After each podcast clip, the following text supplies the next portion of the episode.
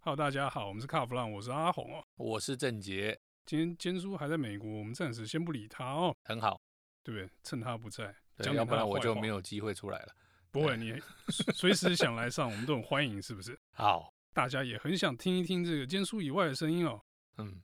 我是我现在开始觉得，我是不是找个妹子来会比较好一 点？好，我们今天找郑杰来哦，我们想聊聊最近这几个月哦，几家车厂是不约而同开始在讲说我们家什么车几周年的这个事情哦。嗯，那在我们录音的时候，前几天刚才 B N W 才办了一个很盛大的哦，B N W M Power 五十周年纪念的记者会，哇，然后那个记者会啊，蛮精彩的，很盛大，满满都是车啊。对，没错，我们有历代的 M 的车款在前面，后面有呃现在的赛车，然后还有他们真真正要发表车，其实 IX 是嘛，对不对？ i 叉跟 M 八嘛，对，八系列。那我们今天不讲这个台湾这些东西哦，我们要来讲一下这个五十周年到底怎么回事啊？嗯，那像它这五十周年啊，我们刚才还研究说到底哪一台车起算五十周年，结对果发现不是哪一台车、欸，其实是部门嘛，对不对？对，是这个 M Motorsport 这个部门它五十周年了。对，因为 M One 出现的时候已经一九七八年啦，对，我们呃刚刚一一直在三四算， M 三又更晚啦，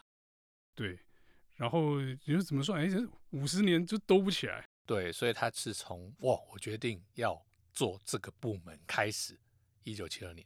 对，我要做赛车部门，是可以啦，可以准得过，对，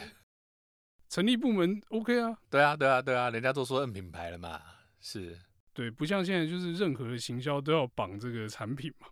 如果是现在的话，我大概就是品牌，哎，品牌成立、部门成立的同时，我也推出第一部车。为了获利而成立部门很合理的。如果用现在的思维讲是对的，对，那可是当时呢，他们就是为了参赛嘛。汽车之所以好玩，让人有热情，应该要是那样子才算吧？哦，对，就是现在的操作模式其实就是太过呃商业商业化化，对对对对对，那你看，当时人家为了搞赛车，就先成立部门，然后现在纪念的是我们当时成立部门的事情哦。嗯，所以感觉得出来，N 品牌或者以前的 N 部门这样子的一个图腾，是真的好像相对于比其他竞争对手更热血。就是品牌的初衷就是赛车嘛。对对对对对，这样要说服消费者或者说服车迷，好像更合理啊。对，但是其实哦，现在稍微有一点年纪的，或者是说有一点可以纪念的这个的品牌哦，当时的成立的环境跟气氛其实都差不多啊。嗯，可以这样讲啊，因为其实对于车来讲，从一百多年前上上世纪开始，从有第二部车开始，其实我要比你更快，或者你要比我更快，就是一个车手跟车手，或汽车跟汽车，甚至品牌跟品牌间一个最重要的一个关系啊。。对，一开始大家就是，哎、到底是谁先想出赛车这件事情？我觉得还蛮有趣的、哦 呃，当你有一台，我有一台的时候，我就想比你快了， 哎、这是只能真这样的，说了。就是有两台车的时候就可以尬了嘛。是啊，是啊，是啊，那我们来讲另外一个，也是在最近在台湾也是办了这个发表，就是 AMG 啊，AMG，我啊觉得这一点还蛮讨厌。他说他是今年是五十五周年啊，呃，硬是要比人家多五年。 对。那你说 B N W 跟宾士弄来弄去也不是第一天了啦。对，对，那个最近哈，我看他们在文宣上面的操作也都是这样子啊，你来我往的哦。呃，对，行销嘛，行销，对对，但是这个五十五周年跟五十周年就没办法，哎，因被为你偷生走日的就是五那一年天嘛，对不对？ 就没得弄。那宾士其实五五这个数字对他们也有一点点特别的意义哦，我是对 MG 的部分啦，对啊，一直都有五五这颗引擎嘛，对不对？对这个动力，虽然最近比较没听到。呃，因为数字越大，大家越开心嘛， 对对对，所以越叠越高。但是呢，我觉得有趣的是，这次五十五周年他们推的是 SL 啊。嗯， SL 是一个，我觉得是一台蛮特别的车子。啊这车也真的可以好好的讲一大集了哦哈。对，这光是 这台车从头讲到尾，我们大概可能要讲两集或是三集吧。因为这车其实我觉得对于宾士来讲是非常重要，很多人都觉得宾士应该要是哦舒适啊、豪华啊、bra bra bra 这些的 show off 啊这些，对，但真正来讲，让宾士在全世界车坛打响知名度的，其实应该可以算是 S L 这台车子。而且很有趣的是，它也是从赛车搞出来的。是，虽然我们后来都觉得哦，这是一台舒服有钱人的兜风工具，但其实它最早是在赛车场上扬名立万。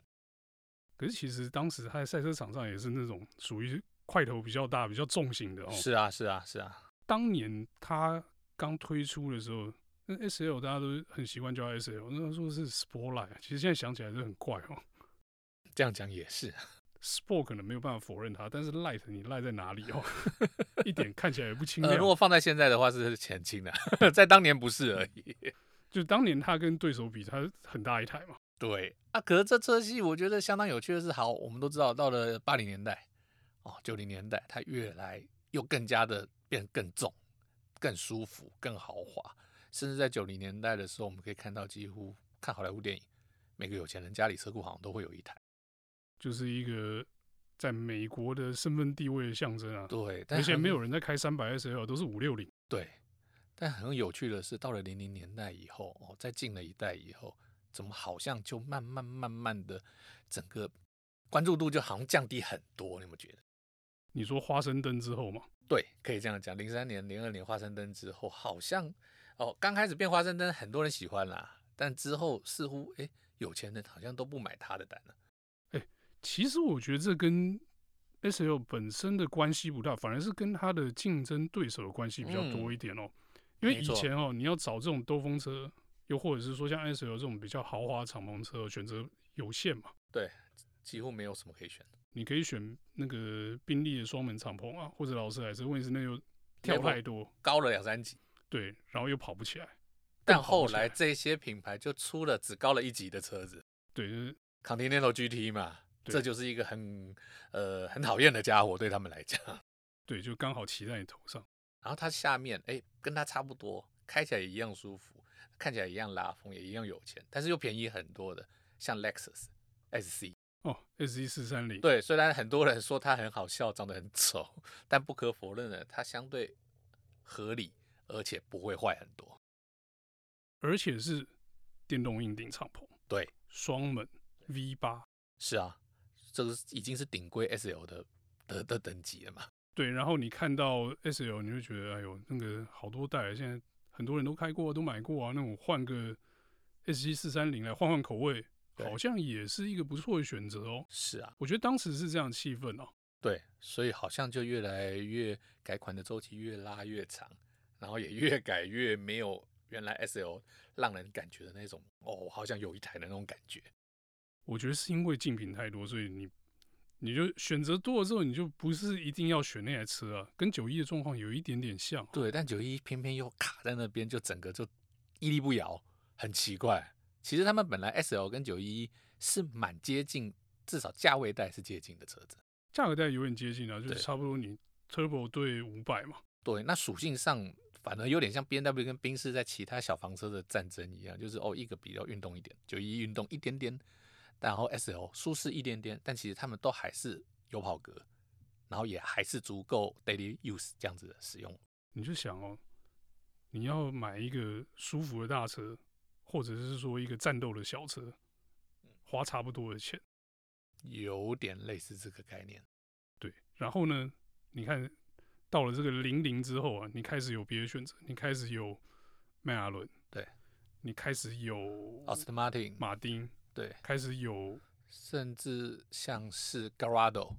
好、对四 F 四三零也越来越舒服，对至少你每天开去上班，你不会干生连连。没有可能开三天就干成你。呃，第一天不会，你会很爽。对我，我觉得你说四三零的话，我觉得那个有点太占了一点哦。对，但是呢，不可否认，就是说你的选择越来越多的时候，那个车就不见了，就顺位就没那么前面了嗯然后啊。过了二零一零年以后呢，哎，更糟糕是连他们场内都有竞争对手出现了，AMG GT 但我觉得 MG GT 其实跟 SL 的属属性是完全不一样的，但是它却很难说服它的消费者。那我走进展间，差不太多的钱的时候，我到底应该买一台 SL 还是是买一台 AMG GT。差不多钱的时候，到底该买 S L 或是 M G G 在那个当口，当然了，AMG GT 世代相对比较新，对对，然后呃，战斗感我们都开过嘛，在赛道里也开过。那这个车说真的，在赛道里面也前置引擎后轮传动的车来讲，我觉得算是相当，不能说最快，但是至少表现相当有戏剧张力。对，就是开起来是一个让你有热血，而且会觉得好玩，不见得最快了。对，但是你会觉得就是一直被刺激你的肾上腺素越越开越想开快那种感觉，是这很不有可趣，否认因的为一零年以后的车子，说真的，大家不管再厉害的车厂，他们好像都想把车做得更精准、更快，圈数可以跑出更快。但结果 NG GT 反其道而行，它让你觉得很爽。你说更精准、更快，那还不是因为那些车厂都想在纽柏林占个单圈，对拿对一个对漂 亮的数字嘛？没错，所以你会发现，其实那些车越开越像。对对，因为快的途径只有一种，就是你行机要好，要对准。然后你想想看，大家都在纽柏林站嘛，对但你调出来的东西就是针对纽柏林的赛道的特性调出来，嗯那不见得没错适没合错到没处错。但是你开起来，每一台在那边调的车开起来，最后可能结果差不多。那所以这么一来呢，你就发现那那那我有 NG GT 买就买 NG GT 就好，我买 SL 干嘛？所以我曾经一度认为 SL 搞不好嗯要离停了开，对，甚至国外媒体也有传闻过，说 SL 可能会走入历史。其实 S L 要停这个传闻传很久了，其实从对不要说现一现在这一代，上一代跟上上代就开始在传了啊，。所以就表示我们刚刚讲没错，从二零零零年开始就不赚钱了嘛。不赚钱，所以改碗周期越拖越长。我记得在不知道是上上代吧，有一个改碗周期是十七年还是十八年啊？呃，就是你说花生灯那一代吧，呃，对，应该是。对，那一代我记得撑很久，它的小改又小改，这样子撑的相当的久啊。如果说现在的 S L 出来，因为我们还没开到，但是这个车子我觉得应该至少会让人怀念起以往 S L 的荣光，因为它现在变二加二，又把软棚找回来。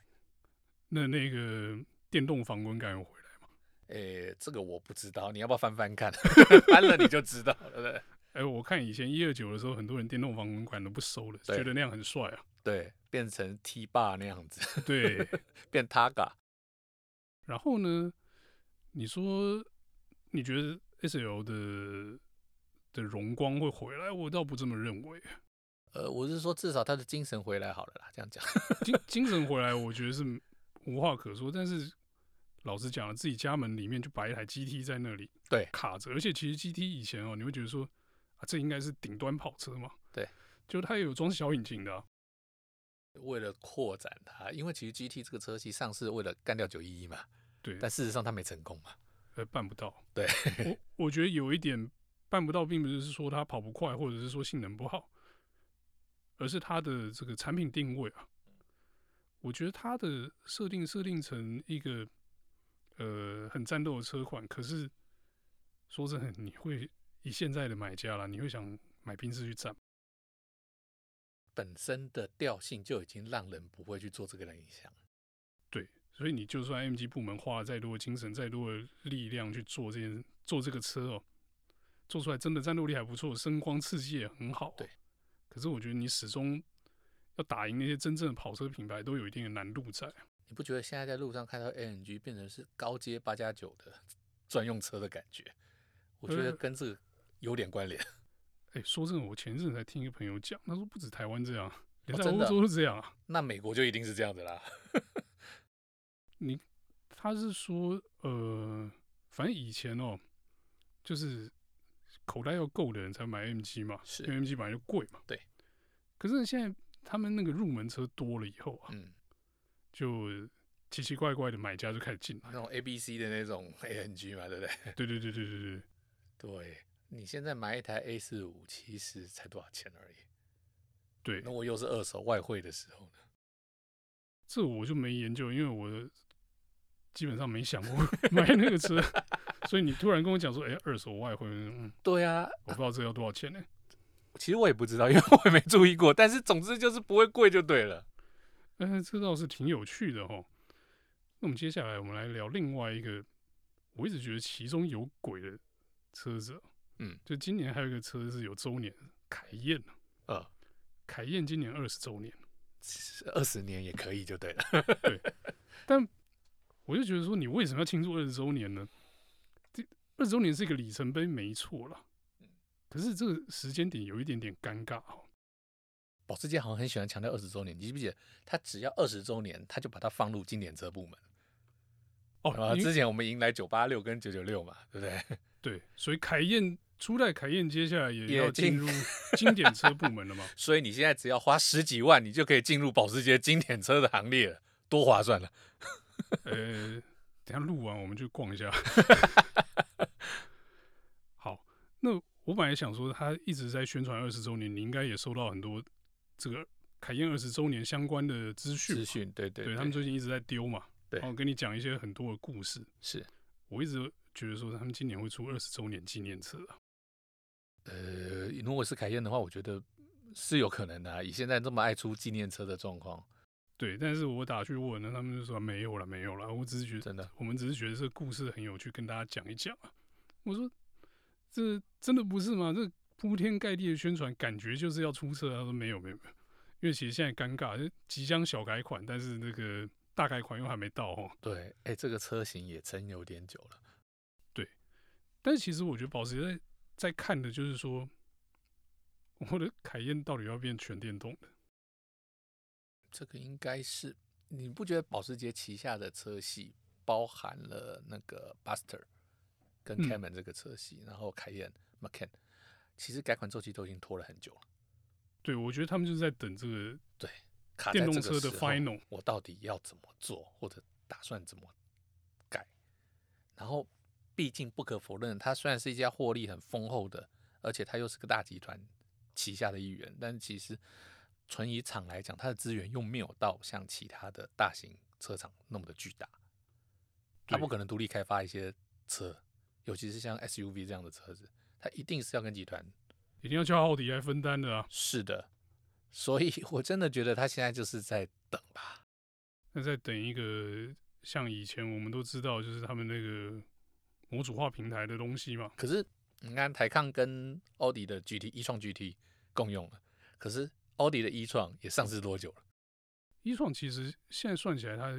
已经算是比较原主级的电动车了。哦是，啊，其他人都差不多快要进入第二世代了。啊，反应也很好啊。那为什么保时捷现在还按兵不动呢？这也是很有趣的状况。哎、我分享一个故事啊。嗯，我记得我去试九一八的时候，他们工程师跟我讲，是他说其实我们家的这种超跑啊，你说卡 a GT 九一八或是九五九，对，或者是那个不成才的那个九一 GT One 哦，街道版的。啊他说那中间都有代表一个意义，就是我们觉得当代最强，接下来十年应该是什么样子。嗯，所以九五九的时候，他就说接下来一定是 Turbo 时代，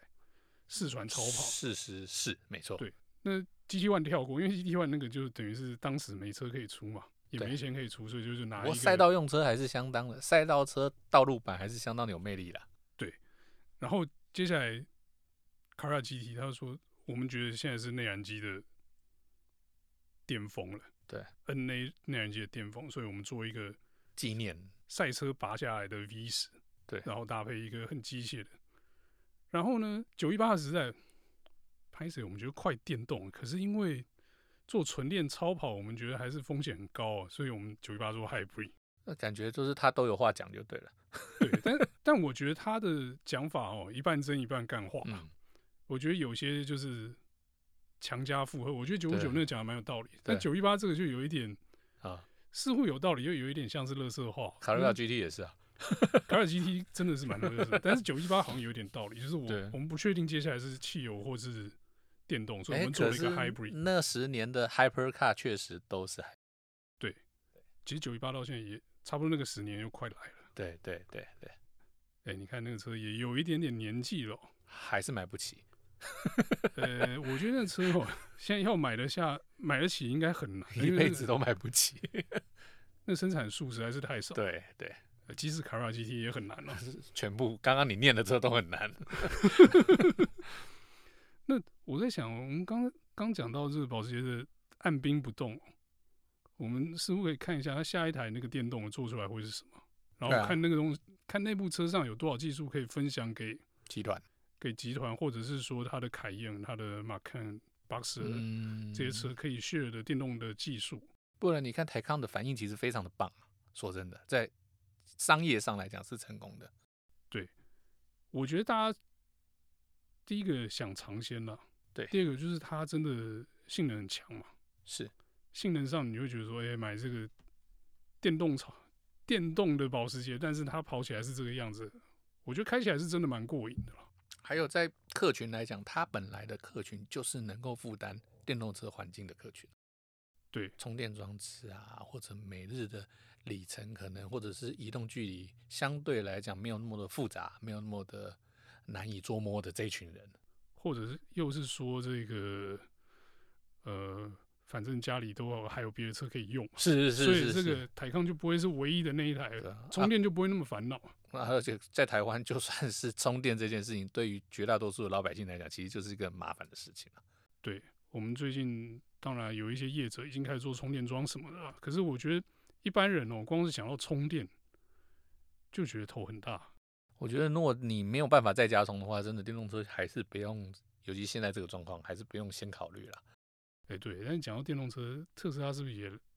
可以办个什么十周年之类的？